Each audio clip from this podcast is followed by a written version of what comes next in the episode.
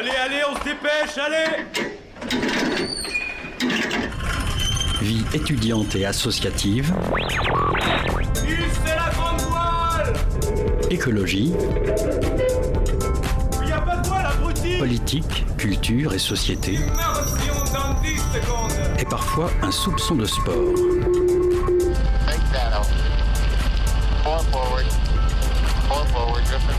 Tout le monde est à son poste Du lundi au jeudi, 18h-19h, le sous-marin, la quasi quotidienne d'infos de Radio Campus Angers. Hier, c'était le 20 novembre, la journée des droits des enfants. Alors juste après le sommaire, on discute ce soir avec Sylvie Moreau et Laura Manguet de l'association Thermoutis qui vient en aide aux familles confrontées à une situation d'enfants placés. Côté chronique, des actualités de l'Union Européenne avec Camille. Elle revient sur la loi de restauration de la biodiversité. Et puis on sort de l'Europe avec Loïc qui nous parle de la récente élection de Javier Milei en Argentine. Le mythique café-concert aux, aux, sonorités rock à Angers fête déjà ses 10 ans. Et pour marquer le coup, trois soirées d'anniversaire de jeudi à samedi, dont la dernière au Shabada. On reçoit ce soir dans le sous-marin Jean-Yves Kernournou, le fondateur du Joker's Pub. Alors accrochez bien vos gilets de sauvetage. C'est parti. Le sous-marin lève les voiles.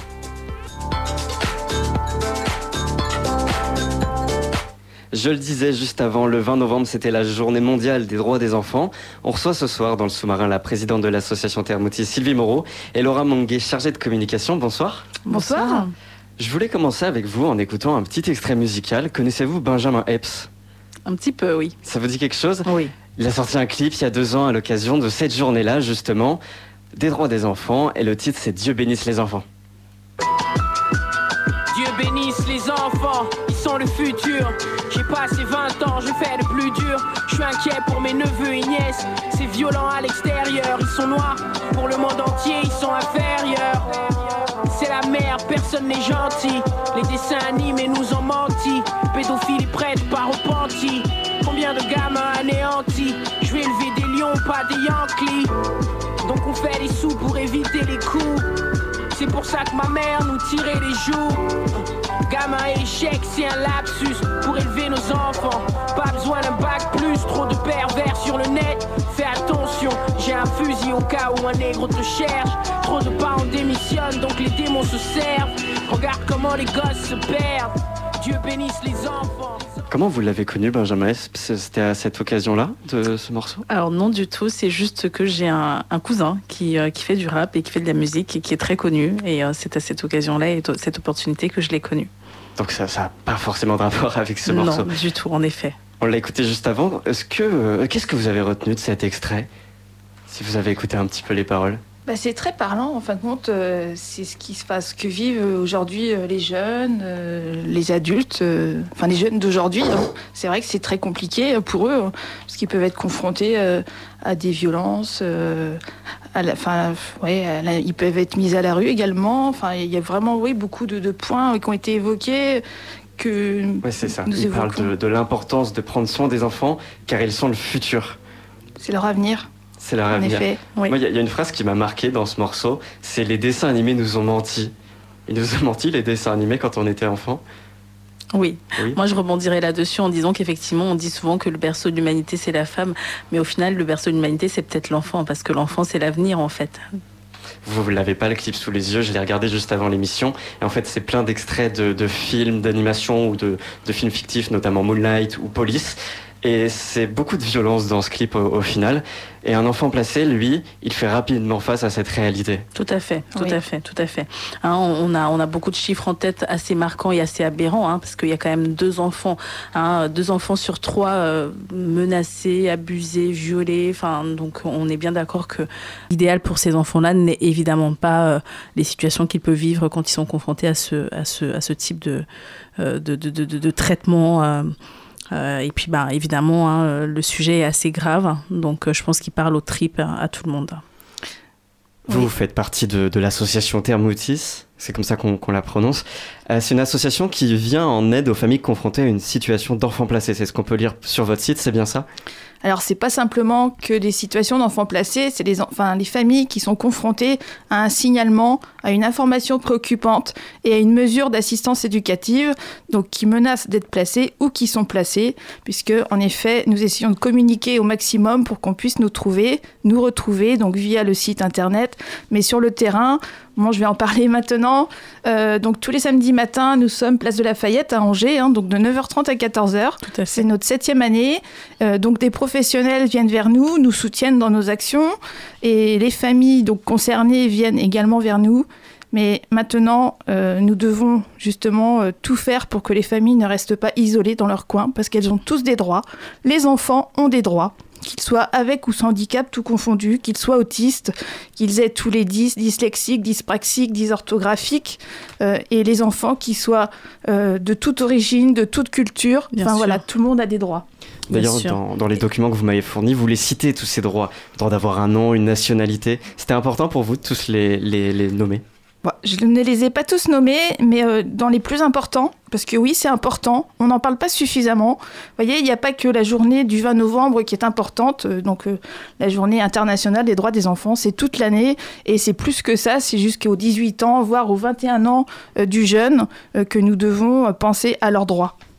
Je vous ai eu au téléphone euh, juste avant euh, notre rencontre ici euh, au sein des studios de Radio Campus Angers et je vous avais parlé d'un article de West France d'une juge des enfants et la première intervention que vous m'avez donnée c'est oui mais elle, elle n'est pas sur le terrain. Alors oui, en effet, c'est vrai que pour les juges, c'est compliqué. Hein. ils n'ont pas les moyens d'être présents sur le terrain, d'aller rencontrer les familles, d'aller rencontrer les familles élargies, l'environnement de l'enfant ou des enfants. Moi, par contre, je suis sur le terrain depuis 10 ans, donc auprès des familles, auprès des institutions, et ce, sur l'ensemble du territoire. Donc, euh, bon, j'interviens en tant qu'agent de médiation information service euh, diplômé, donc depuis 2017, mais je suis la seule pour l'instant sur l'ensemble du territoire à intervenir auprès des familles. Et d'ailleurs, je rebondirais en disant, hein, Sylvie, que bien sûr, même ces institutions-là, quelquefois, sont ignorants hein, euh, des, actions à mener euh, auprès des familles avant d'en arriver à des situations assez, euh, assez catastrophiques. Et les familles, elles, évidemment, ignorent également totalement souvent les droits et les actions à mener également. C'est quoi ces actions à mener? Alors elles sont nombreuses, hein. elles sont nombreuses. Hein. Pour un signalement abusif, euh, on peut, euh, ça peut aller du tout au tout. Hein. Ça va très vite en plus, donc euh, la chaîne elle est, très vite enroulée. Et donc les actions, par exemple, la première action ce serait de ne pas rester seul de ne pas s'isoler, vraiment de s'entourer de personnes qui peuvent aujourd'hui vous accompagner pour, pour, pour, tout, signalement en fait. Lorsqu'il y a un signalement abusif, souvent les parents prennent peur, ils ne savent pas du tout en fait par quoi commencer. Et eh ben ne restez pas isolés, allez vers des associations comme Thermoutis qui peuvent vous accompagner et vous déjà vous informer sur vos droits, hein, sur euh, vos, vos, actions à mener, sur ce que vous pouvez faire et pour mettre en exergue aujourd'hui pour hein, déjà euh, tout de suite casser cette machine qui va être en marche comme ça et qui va commencer à dévorer euh, pratiquement les familles, hein, je dirais ainsi. Oui, parce que ça va très très vite. Donc euh, nous vous conseillons également d'aller euh, vers des avocats spécialisés en assistance éducative. Et sachez que les enfants, voilà, ont droit également d'avoir un avocat. On ne doit pas les empêcher d'avoir accès à un avocat, de rencontrer leur avocat, parce que malheureusement c'est le cas. La dernière fois que vous êtes venu à Radio Campus Angers, justement, vous lisiez un article, ça m'a frappé. Alors, les articles, il y en a plusieurs. Déjà, moi, je me sers beaucoup de l'article concernant le droit à l'accompagnement. Donc, je vais le redire ce soir, c'est l'article L223 du 1 du Code d'action sociale et des familles. Vous avez tous le droit d'être accompagné par une personne de votre choix, représentant ou non une association. Vous pouvez être accompagné par un avocat, par un huissier de justice, par une personne de votre famille, un ami, euh, ou moi j'interviens en tant qu'agent de médiation, information, service diplômé. Je voulais aussi en apprendre plus sur euh, Thermoutis. Comment, comment elle fonctionne, le cœur de cette association? Comment ça fonctionne? Alors, ce sont euh, les personnes euh, qui nous appellent, hein, enfin les personnes, les familles. Alors, elles peuvent adhérer, bien sûr, à l'association, mais sinon, elles nous contactent par mail ou téléphoniquement. Et là, elles nous font part de leur situation. On essaie déjà d'échanger dans un premier temps. Moi, je me déplace à leur domicile parce que c'est aussi bien de rencontrer, de voir où la famille vit, et après, nous voyons euh, voilà, ce qu'il est possible de faire ou pas dans la situation, parce que nous ne sommes pas des avocats, nous ne sommes pas non plus magistrats, ni travailleurs sociaux, chacun ses compétences et chacun sa fonction. Voilà, chacun sa place. Mais maintenant, on peut soutenir la famille, euh, on peut l'accompagner dans ses démarches parce que c'est vrai en effet que vous soyez, comme tous les milieux sociaux, professionnels ou socioculturels peuvent être concernés. Tout à fait. Vous pouvez être chef d'entreprise, vous pouvez être ingénieur, vous pouvez être médecin. Moi, j'ai des médecins qui m'appellent, malheureusement, parce qu'ils sont aussi papa ou ils sont maman, Oui. et ils se retrouvent confrontés euh, donc à cette situation euh, de signalement ou d'information préoccupante. Ouais, vous acquiescez, Laura? Oui, j'acquiesce totalement parce qu'effectivement, euh, comme le disait Sylvie, à chacun son domaine de compétences. hein.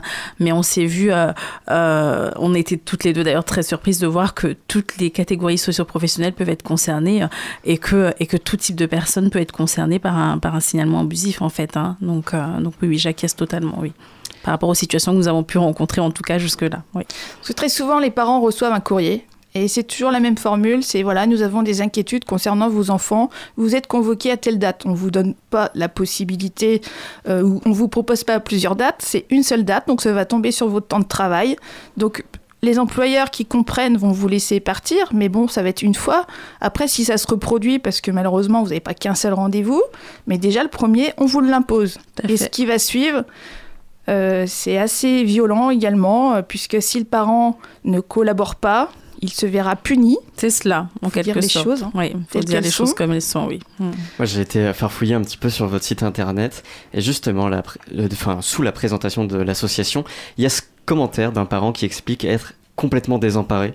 C'est ce sentiment euh, qu'ont les familles quand vous- à- au moment où vous les aidez? Ah oui, complètement. Les parents sont démunis, sont désemparés, sont... ils se disent attendez, on comprend pas ce qui se passe, puisque nos enfants vont bien, euh, ils ont tout ce qu'il faut pour subvenir à leurs besoins, donc euh, que ce soit la santé, la scolarité, ils ont des activités, des loisirs, euh, ils rencontrent, ils ont des copains, enfin voilà, une vie normale de jeunes ou d'ados, hein, puisqu'il y a quand même aussi des ados qui sont malheureusement placés. Donc là, c'est vrai que la première démarche, c'est déjà de l'échange, c'est déjà de l'écoute hein, attentive. Après, c'est de la communication, de l'information et de soutenir tout au fil, en fin de compte, de la, en- enfin, entre guillemets, euh, procédure. Pour vraiment qu'ils puissent euh, continuer enfin, à se battre. Parce que des deux choses l'une, hein, nous sommes bien d'accord, on parle ici de signalement abusif. On n'est pas en train de dire qu'à côté, il n'y a pas aussi des situations où il y a des, des enfants vraiment en danger, où il y a des familles vraiment où il y a de réelles difficultés. Mais en ce qui concerne effectivement le signalement abusif, pour que effectivement euh, nos auditeurs comprennent bien la différence entre le signalement abusif d'un côté et puis l'enfant qui va être placé parce qu'il y a un réel danger, pour le signalement abusif en tout cas, souvent les personnes sont totalement démunies et le ciel leur tombe sur la tête parce qu'on ne comprend pas ce qui nous arrive, parce qu'on a tout à fait euh, une famille, un fonctionnement normal. Euh, et donc oui, effectivement, les personnes peuvent être très démunies euh, dans ce, dans ce cas de figure-là. Parce qu'évidemment, hein, c'est toujours un peu qui tout double. On nous dit d'un côté, faites attention, éduquez vos enfants, mais d'un autre côté, attention, faut absolument pas leur donner la fessée, faut pas leur, faut pas les punir non plus, etc., etc., parce que vous serez puni en tant que parent si effectivement vous jouez votre rôle d'éducateur. Oui, c'est les chiffres que vous m'avez transmis euh, juste avant le début de l'émission. Un enfant sur deux qui, qui, euh, qui sont placés euh, sans aucune raison, en fait. C'est cela. Oui, il n'y a pas de maltraitance avérée, l'enfant n'était pas en réel danger, donc c'est par suspicion de Tout à danger. fait. Et il n'y a pas de vérification, il n'y a pas de contrôle effectué. Donc euh, auprès, de, comme je disais tout à l'heure, de la famille, de la famille élargie, auprès du médecin traitant ou auprès des établissements scolaires qui ont quand même les enfants euh, au quotidien. Tout à fait. Dans ce document, il y a une phrase qui m'a marqué, c'est « Un enfant placé n'est pas un enfant protégé Oui, malheureusement, un enfant placé, je reprends, hein, n'est pas un enfant protégé, puisque des enfants, beaucoup d'enfants que nous connaissons, sont victimes de violences, C'est d'ailleurs le comble, là, oui. Parce violences que, euh, sexuelles, Oui, tout à fait. des maltraitances sous toutes leurs formes, Mm. enfin sous toutes ces formes, Oui. euh, par des professionnels Oui. ou entre jeunes, malheureusement. Tout à fait. Et tout est mis sous silence. Et si le parent a le malheur de dénoncer la violence qu'a subi son ou ses enfants, il se voit puni, donc le- il n'aura plus de droits. Ses droits seront réservés et il ne pourra plus voir ses enfants. Donc on coupe tout lien avec la famille. ». On a reçu récemment la réalisatrice du documentaire Refaire Famille. Je sais pas si ça vous parle. Euh, Vous l'avez vu ce documentaire peut-être? Oui, alors j'en ai vu une partie parce que malheureusement euh, je suis très très sollicitée et beaucoup en déplacement puisqu'il n'y a pas que le Maine-et-Loire malheureusement qui est concerné, c'est c'est tout, enfin voilà, c'est le territoire, mais c'est aussi même plus, voilà, c'est plus large, c'est au niveau international. Bien sûr. Mm. Mais euh, oui, déjà rien que le titre, euh, bah, refaire, euh, enfin voilà, avec le- Refaire Famille, c- c'est quoi Ça vous parle famille. Oui, c'est recréer enfin, les liens euh, de la famille. Donc, c'est les enfants avec les parents ou la famille élargie. Et c'est vrai que c'est le soutien à la parentalité. Enfin, C'est refaire vraiment, euh, recréer du lien euh, et non les détruire comme ça peut être fait dans beaucoup de situations que, que, nous connaissons. C'est ce que vous prenez aussi avec l'association?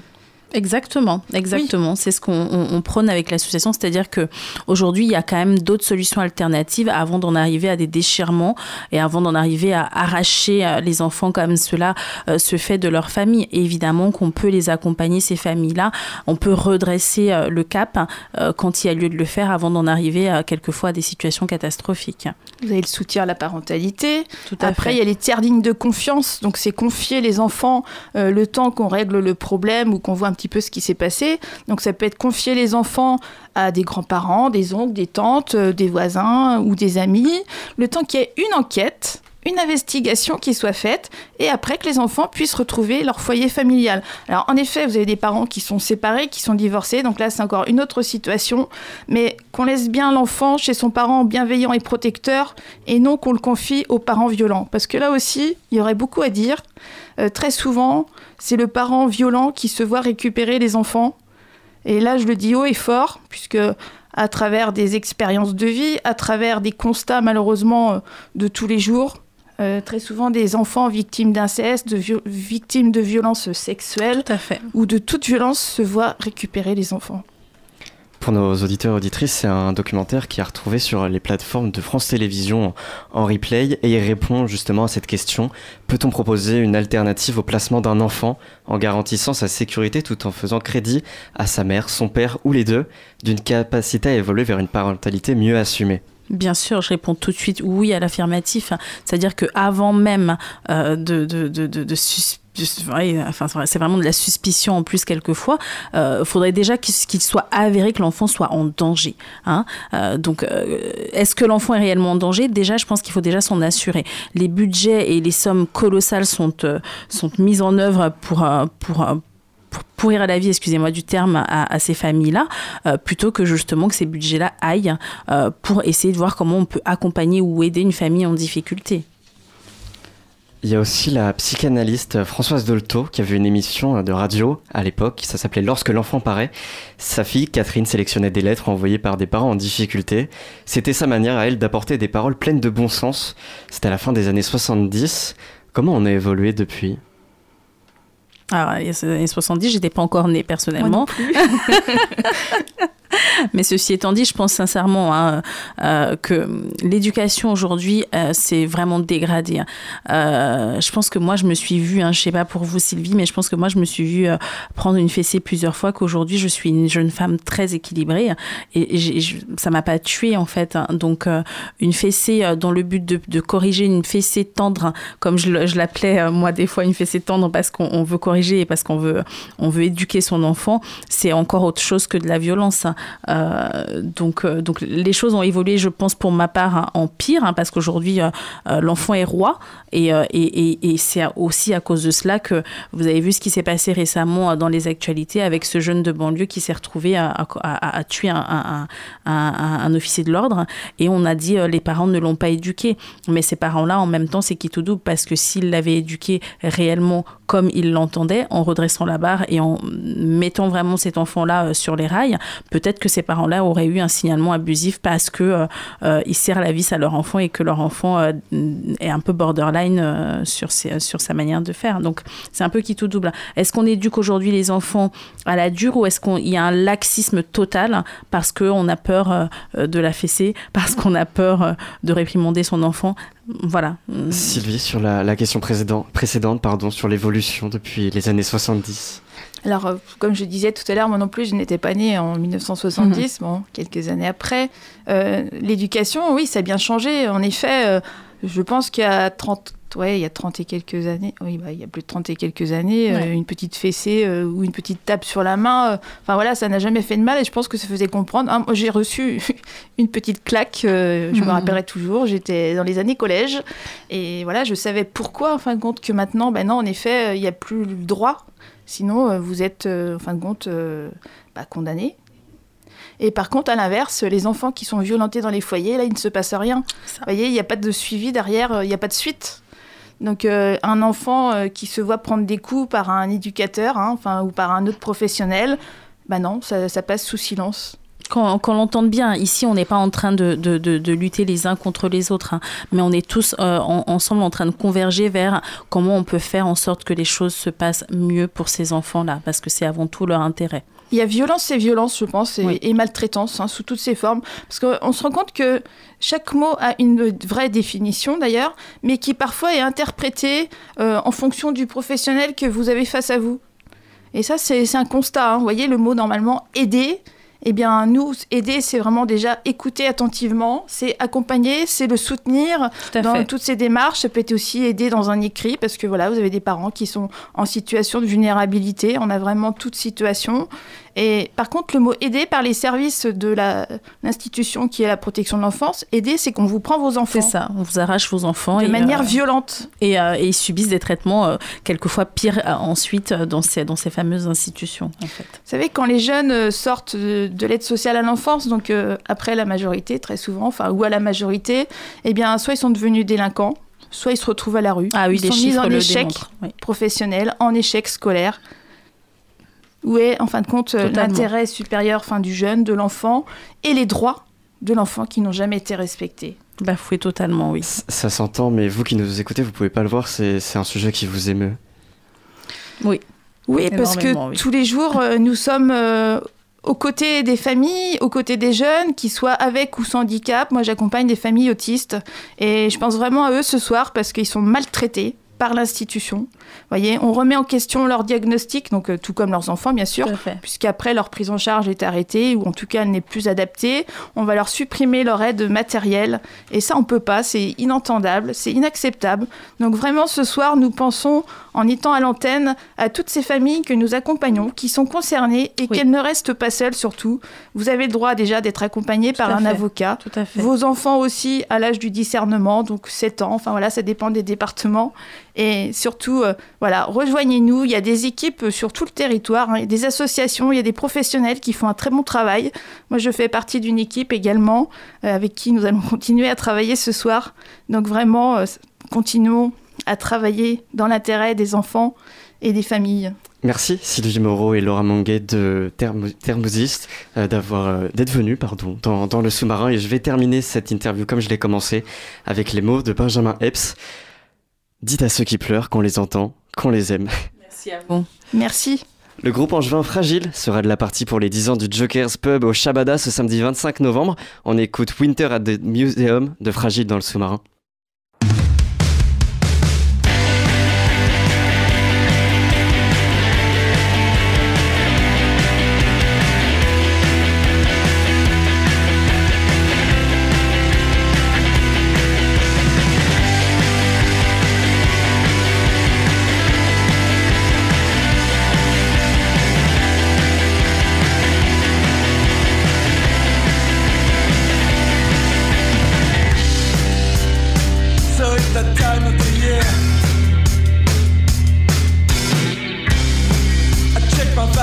sight with some discomfort I against to be late.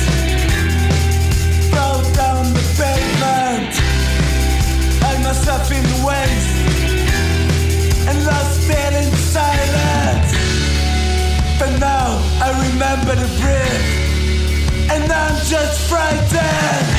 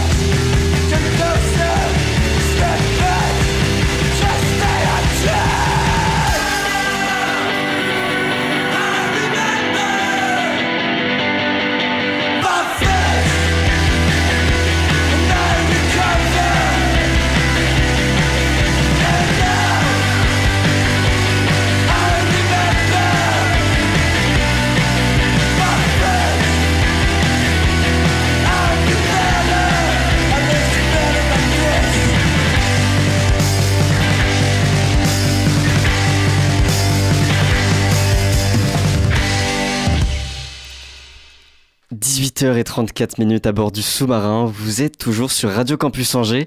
C'était Winter at the Museum du groupe Angevin Fragile.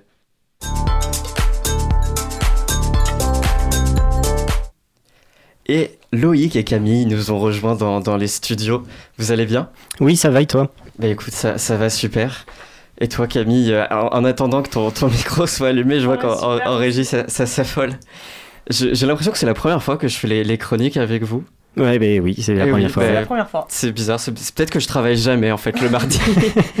Et on commence avec toi, Loïc, ce soir. On revient sur l'élection présidentielle qui a eu lieu en Argentine dimanche dernier. Cette élection a mené le candidat de la droite ultralibérale Javier Milei à la victoire. Il a obtenu 55,6% des voix. Quelles sont ses idées? Eh ben, pour commencer, euh, Javier Milei est bien décidé à dollariser l'économie. Pour lui, en fait, comme euh, les échanges se font en dollars à l'international, ça sert à rien qu'il y ait une monnaie nationale. Euh, Javier Milei est déterminé aussi à régler les problèmes économiques du pays. Il avait dit vouloir dynamiter la Banque centrale argentine. D'ailleurs, dans un show télé, on le voit les yeux bandés se déchaîner avec une batte de baseball sur une piñata qui représente cette banque euh, centrale. Bref, au centre de son programme, on a euh, la lutte contre l'insécurité, contre la pauvreté. Il a aussi promis de faire des coupes à la tronçonneuse dans les dépenses publiques. D'ailleurs, c'est devenu un symbole de sa campagne. Euh, il ne sort jamais sans sa tronçonneuse. c'est assez fou d'ailleurs de le voir. C'est assez fou. Et il veut entre autres euh, aussi réduire le nombre de ministères en supprimant par exemple celui du travail ou de l'éducation qu'il qualifie comme endoctrinement. Pourquoi a-t-il été élu? Eh ben, c'est d'abord et avant tout à cause de l'inflation, et oui, 143% sur un an. Euh, on peut aussi euh, dire que 4 Argentins sur 10 sont sous le seuil de pauvreté et qu'il y a un endettement assez important. Le pays est sous la pression euh, du Fonds monétaire international à qui il doit rembourser un prêt assez colossal. en plus, les prix montent rapidement, mais les salaires, eux, ne bougent pas. Pour vous donner une idée, le salaire minimum s'élève à 378 euros. Euh, aujourd'hui, donc euh, en Argentine. Selon une étude de l'Université de Buenos Aires publiée en début d'année, 68% des jeunes de 18 à 29 ans partiraient d'Argentine s'ils le pouvaient. Mais je crois justement que ce sont les jeunes qui ont fait basculer la, balance dans le sens de Milei. Et oui, ces jeunes, ils sont de plus en plus, enfin, ils sont les plus touchés, comme je l'ai dit, et ils ont le sentiment de ne pas être écoutés et d'être plutôt oubliés. Donc, ils ont choisi une solution radicale, c'est ce qu'on peut dire. Euh, mais il risque bien de tomber de haut parce que selon euh, Maricel Rodriguez Blanco, maîtresse de conférence à l'Institut catholique de Paris, je la cite, les mesures de dollarisation risquent de ne rien arranger de provoquer seulement de la panique. Et elle ajoute, les coupes drastiques dans les aides sociales et les dépenses de l'État vont provoquer une paupérisation croissante d'une bonne partie de la population. Et donc on va assister à une inégalité encore plus forte. Milley a fait campagne en promettant des résultats rapides. On voit tous euh, que ce n'est pas possible, mais c'est l'idée qui a pénétré son électorat, le changement rapide et la tronçonneuse, nous dit euh, Laura Aguaburu, politologue de l'Université de Buenos Aires. Bref, Javier Milei aura cependant les mains liées puisque son parti a seulement 38 députés sur les 257 sièges au Parlement. Euh, les experts, quant à eux, eh ben, ils craignent un recul de la démocratie quand ils imaginent les réformes que le nouveau président veut mettre en place. Mais Milei prend euh, ses fonctions de président le 10 décembre et c'est seulement à partir de ce moment-là qu'on verra comment évolue l'Argentine. Merci Loïc pour cette chronique.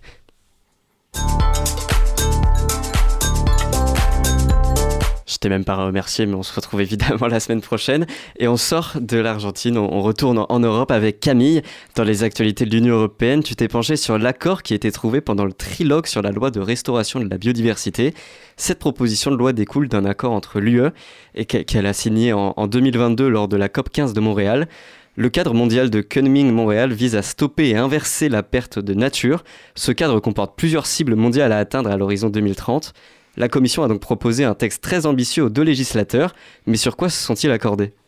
Alors tout d'abord, il faut savoir que 80% des écosystèmes du continent européen seraient en mauvais état de conservation, selon le média Reporter.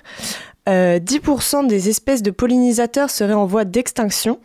Euh, il y a une longue liste d'autres sources d'inquiétude vis-à-vis de la biodiversité en Europe. Il y a tout de même du positif dans ce constat plus qu'alarmant. L'UE a donc décidé de poser un cadre à tous les États de l'Union. Alors les négociations se sont déroulées le 9 novembre dernier entre le Conseil des ministres, qui représente l'intérêt des États, la Commission et le Parlement, qui lui représente nos intérêts en tant que citoyens européens. Il a été acté que les États devront restaurer 30% des habitats en mauvais état d'ici 2030, 60% d'ici 2040 et 100% d'ici 2050. Alors plusieurs mesures ont été proposées pour arriver à atteindre ces objectifs. Il faudrait réinsérer des populations de papillons dans les prairies, recréer des bocages pour le stockage du carbone dans les sols. L'UE devra compter 25 000 km de rivières en écoulement libre, c'est-à-dire sans obstacle artificiel. En bref, l'Union européenne se lance dans une nouvelle logique. On ne cherche plus à conserver, mais aussi à restaurer. À la sortie de ces négociations, il y a eu des réactions contradictoires. D'un côté, Pascal Canfin, président de la commission environnement au Parlement, a réagi sur X et s'est dit fier de ce résultat historique qui définit des règles ambitieuses et praticables par tous. Et de l'autre, les associations et militants militantes comme Claire Nouvian qui parlent d'un sauvetage in extremis plutôt que d'un succès. Qu'est-ce qu'on doit penser de cet acteur, de, que de cet accord, pardon, ambitieux ou en retard? Eh bien, j'ai posé cette question à l'association euh, France Nature Environnement des Pays de la Loire. Et la loi n'étant pas encore adoptée pour l'instant, il n'y a eu qu'un accord. La FNE n'a pas hésité à me rappeler que des modifications peuvent encore être faites. Euh, pour ce qui est de leur avis, il est très partagé. Alors, ils sont contents qu'un texte ait pu aboutir parce qu'en juillet, au moment du vote du Parlement, le risque de ne même pas avoir d'accord planait au-dessus de Bruxelles. Mais en même temps, il y a eu un recul majeur par rapport à l'ambition initiale du texte. Euh, ils estiment que l'accord sur le texte contient beaucoup trop de dérogations pour les États et trop peu de contraintes. Ils voient tout de même le pas en avant fait en faveur de la restauration. Les objectifs placés par l'Union européenne vont sûrement être beaucoup trop ambitieux si jamais les États ne sont pas sanctionnés. Alors France Nature, France Nature Environnement prenait l'exemple de la restauration des espaces maritimes. 100% des masses d'eau européennes devaient être restaurées avant 2015 et cet objectif, eh ben, il n'est pas du tout atteint faute de sanctions imposées dans la loi. Alors tu parles de dérogation, sur quel point les États pourront-ils utiliser ces dérogations? Alors la, la dérogation la plus discutable concerne les industries agricoles. La loi va laisser la possibilité aux États de suspendre temporairement les États de de la, loi si celle-ci nuit à une production suffisante pour la consommation européenne de nourriture. Les grands domaines agricoles vont devoir se mettre aux normes et rajouter des haies dans leur culture. Par contre, s'ils arrivent à prouver que la loi les entrave dans leur production, eh bien les États auraient le droit de créer des dérogations. Et c'est ce point qui inquiète la FNE qui craignent les dérives de ces propositions. Alors cette loi, elle a majoritairement été sabotée par le parti du PPE, le parti où siègent les députés républicains, grâce à une alliance avec les partis d'extrême droite. Et donc la FNE m'a rappelé l'importance des élections européennes. Ici, c'est le, le Parlement qui n'a malheureusement pas été assez progressiste. Merci Camille pour cette chronique. On te retrouve la semaine prochaine aussi? Oui. Eh bien, bonne semaine. Tout de suite, on écoute le quatuor anglais Crows, Slowly Separate sur Radio Campus Angers.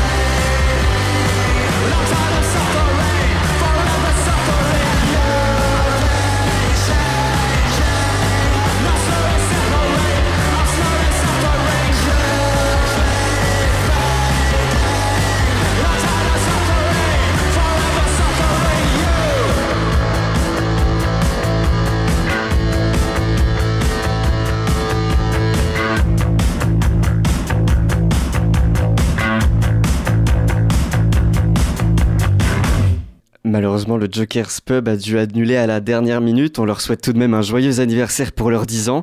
Et on se réécoute une interview de Gwenaël Fantin, chargée de vie associative à la ville d'Angers. Pour un bilan du monde associatif, c'est une émission du 19 octobre. 18h-19h, le sous-marin sur Radio Campus Angers. Ce soir, prise de température, on s'intéresse au monde associatif angevin et on fait le point dans le sous-marin avec la responsable du service vie associative à la ville d'Angers, Gwenaëlle Fantin, bonsoir. Bonsoir. Alors la, la Cité des associations, c'est un lieu d'accueil et de soutien à la création et au développement des associations angevines d'après votre site internet. Alors si Radio Campus Angers souhaite se rapprocher de cette Cité des associations, qu'est-ce que ça pourrait apporter à notre association?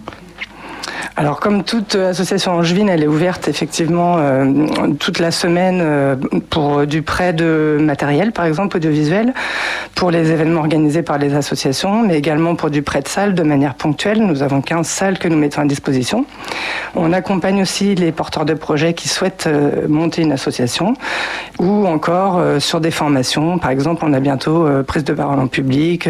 l'idée c'est vraiment de faire monter en compétence aussi les bénévoles et on est aussi tout à fait ouvert à toutes les associations étudiantes euh, de la ville d'Angers. C'est uniquement pour les associations ou si quelqu'un qui souhaite s'engager, il peut euh, venir euh, alors effectivement, on a la première cible, ce sont les associations angevines, donc social sur Angers déjà constituées, qui peuvent gratuitement bénéficier de nos services. La deuxième cible, c'est celle que j'évoquais rapidement, c'est une personne qui souhaite monter un projet, qui a dans l'idée de monter une association sur Angers. Donc là, on va l'accompagner dans ses démarches et puis la mettre en relation aussi avec le réseau associatif angevin. Et la troisième cible, effectivement, c'est plutôt une personne qui souhaite rejoindre une association ou s'engager, faire du bénévolat de manière ponctuelle ou plus durable et là, on a le dispositif comptoir citoyen euh, qui a rejoint euh, le service il y a maintenant un an et demi, qui permet vraiment euh, de manière individualisée de conseiller les personnes en fonction de, ce qu'elles souhaitent faire et du temps qu'elles ont à, y accorder.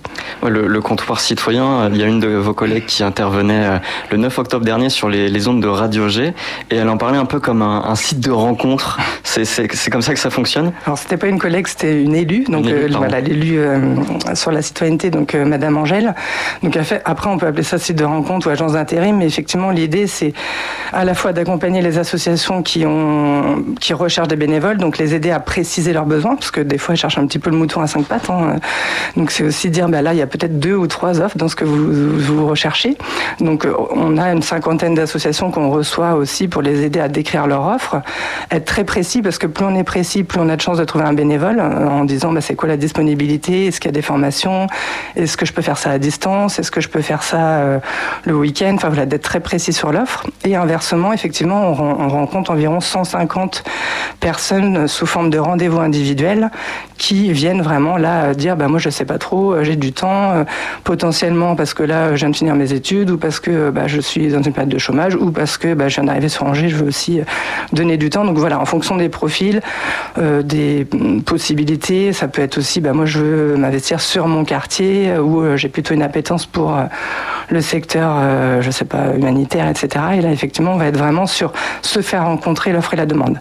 On a euh, un peu plus de 200 offres en ce moment en ligne sur le site de la ville, donc on publie les offres, mais souvent ça ne suffit pas, même si euh, pour certains, euh, effectivement, qui sont autonomes, ça suffit. Ça permet vraiment, quand on reçoit les personnes, d'être vraiment dans, dans ce rendez-vous, j'ai envie de dire, très très précis, et de contacter l'association pour dire on va vous mettre en relation avec telle personne qu'on a rencontrée. Sur le site de la ville, c'est-à-dire parce que j'ai essayé de me, balader un petit peu, et je n'ai trouvé qu'un formulaire et, un groupe Facebook, ce que j'aime pas bien chercher Alors sur la page, vous avez... en fait, le portail des associations, il est vraiment dirigé pour les associations constituées. Donc on est sur euh, plutôt une offre. Euh, comment je fais une demande de local, comment je fais une demande de matériel, comment je fais une demande de subvention, et effectivement comment je publie une offre. Et effectivement sur cette page, on a un petit bouton qui ne se voit pas très bien, qui s'appelle consulter les offres de bénévolat. Après, le plus simple, c'est de passer par un moteur de recherche, mettre offre bénévolat Angers. Normalement, on tombe facilement sur la page avec ces 200 offres en ligne. Et effectivement, il y a aussi une page euh, comptoir citoyen euh, sur Facebook avec plus de 2000 membres aujourd'hui qui permettent euh, aussi à des associations de publier, de mettre en relation, enfin faire connaître leurs besoins. Eh bien, euh, si euh, la, Cité des associations pardon, a, fêté ses, 10 ans le week-end dernier, vous, vous étiez présente au moment de, la création. Est-ce que vous pourriez me parler du paysage associatif angevin? Comment il a évolué en 10 ans? Alors effectivement, il y a on va dire que le projet qui était euh, celui de l'ouverture de cette Cité des associations il y a 10 ans est toujours le même. C'est celui, comme vous le disiez en introduction, de soutenir le monde associatif angevin. On, on a on va dire toujours la même vitalité, en tout cas associative, alors sans parler effectivement des deux années, euh, comme tout le monde les connaît, 2020-2021, euh, euh, qui ont été très difficiles et éprouvantes pour aussi le monde associatif avec la difficulté de voilà de pouvoir agir euh, puisqu'on ne pouvait pas sortir de chez soi, de pouvoir euh, continuer les actions en tant qu'association et pour les bénévoles de, s'investir. On a toujours la même vitalité euh, qu'il y a 10 ans, c'est-à-dire à peu près 200 associations qui se créent chaque année sur Angers, avec des secteurs très représentés, la culture notamment, hein, c'est un peu plus de 500 associations sur Angers, le sport également, l'action sociale qui sont des gros domaines. Ce qui change, alors, ce que je dis souvent, c'est que c'est vraiment euh, le paysage associatif reflète la société. Donc euh, il y a, on va dire 15-20 ans, euh, on avait énormément d'associations qui se créaient pour faire de la danse orientale. Donc c'était la tendance. Il y avait beaucoup, beaucoup d'associations. Et aujourd'hui, on voit beaucoup, c'est sur les circuits courts, sur les questions d'environnement, du local, etc. Donc ça suit vraiment les tendances aussi bah, de la société, tout simplement, puisque c'est la société civile qui se réunit sous forme d'associations. Donc je dirais que voilà, on a la même vitalité. Les problématiques sont peut-être pas toujours les mêmes, puisqu'effectivement, il y a eu euh, besoin de se former aussi, de former les bénévoles quand il y a eu euh, bah, le besoin de se voilà de communiquer à distance, notamment avec toutes les visios qui sont développées. C'était pas forcément inné pour toutes les associations, donc elles revisitent leurs pratiques, mais euh, on va dire que en tout cas, ce qui reste la même problématique et encore plus aujourd'hui, c'est le besoin de force vive, justement, et c'est pour ça qu'on a organisé un forum du bénévolat samedi dernier qui a très bien fonctionné, parce que les associations sont en demande de force vive encore et toujours, et les personnes avec le, Covid, euh, en tout cas certaines se sont effectivement désengagées pour, diverses raisons.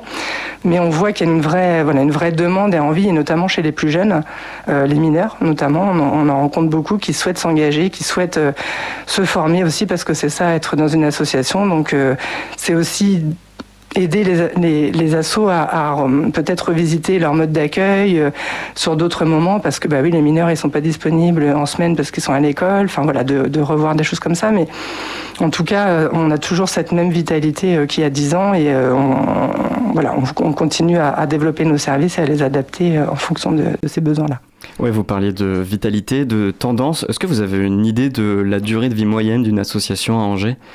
Honnêtement, aucune idée. Ce qu'on sait, c'est qu'il y en a effectivement un certain nombre qui se créent, qui ont des objets euh, à courte durée, qui peut être un an ou plus. Alors, par exemple, euh, les 4L Trophy, pour ceux qui connaissent, euh, effectivement, là, il va y avoir une volonté pour un voyage euh, humanitaire pour un an, puis du coup l'association va s'éteindre ensuite. Euh, tout ce qui est BDE, il va y avoir aussi bah, les associations qui se constituent pour euh, être élues en BDE. Bah, là, on sait que ça va avoir une, fin de vie très très courte.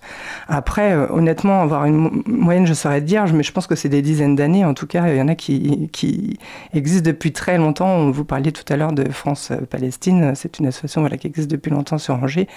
Et voilà, il y, en a, il y en a beaucoup qui ont, oui, je pense, plus de 10 ans, euh, mais c'est une très bonne question, je, n'ai pas le chiffre.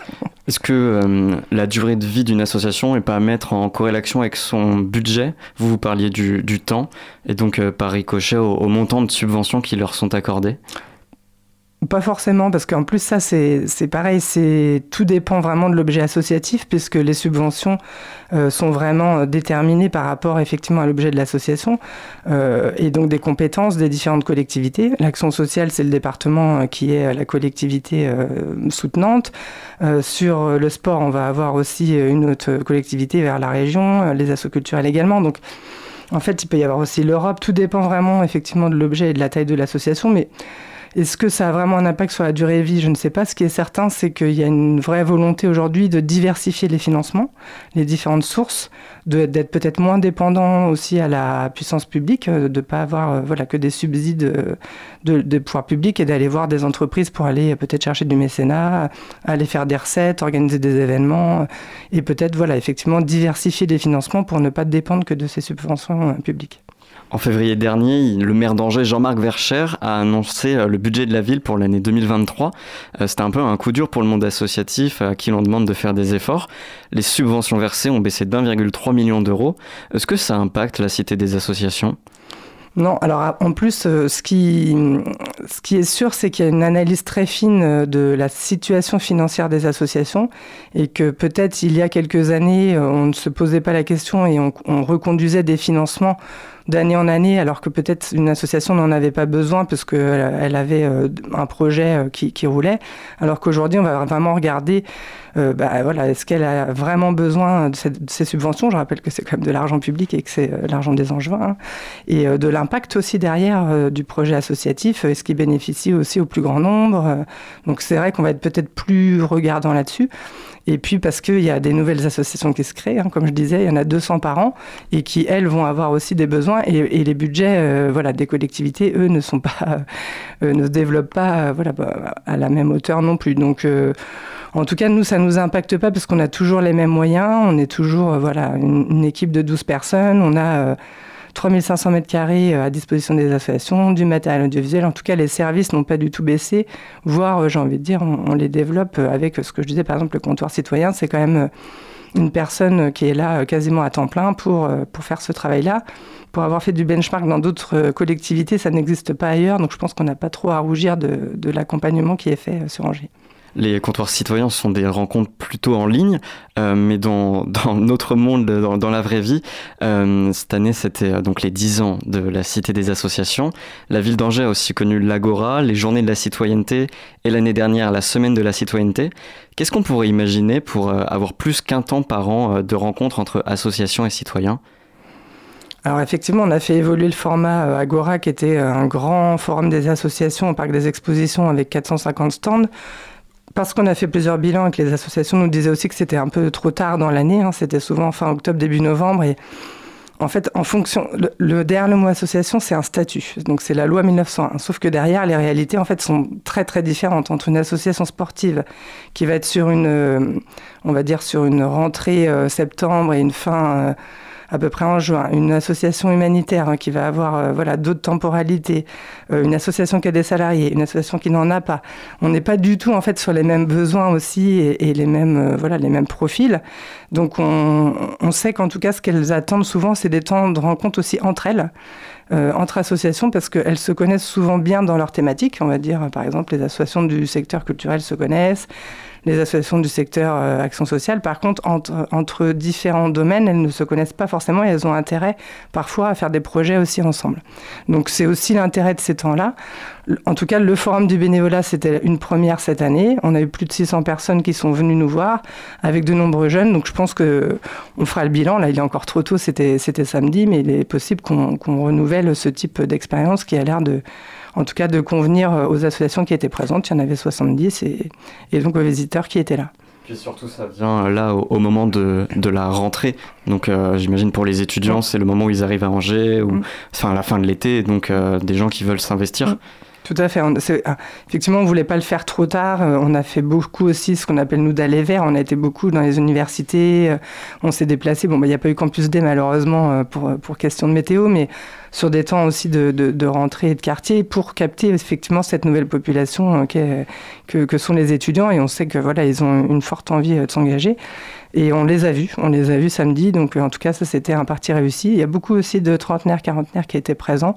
Donc des gens actifs qui ont des, voilà, des temps différents pour l'engagement, mais c'est aussi pour ça qu'on avait repéré une émission qui pouvait se faire à distance, du coup aussi de chez soi, puisqu'il y en a aussi un certain nombre qui peuvent se faire sans forcément voilà, être euh, constamment au sein de l'association.